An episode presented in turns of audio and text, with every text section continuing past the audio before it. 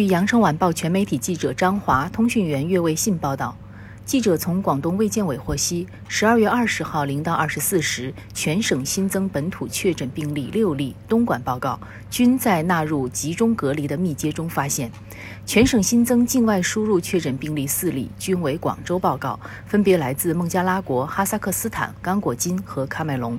新增境外输入无症状感染者三例，广州报告一例，来自孟加拉国；佛山报告两，分别来自沙特阿拉伯和秘鲁。新增出院六例，目前在院八十一例。截至十二月二十号二十四时，全省累计报告新冠肺炎阳性感染者六千五百八十三例，其中境外输入四千六百一十七例，其中确诊病例三千三百九十四例，境外输入一千八百零三例，无症状感染者三千一百八十九例，境外输入两千八百一十四例。感谢收听羊城晚报广东头条，我是主播朝文。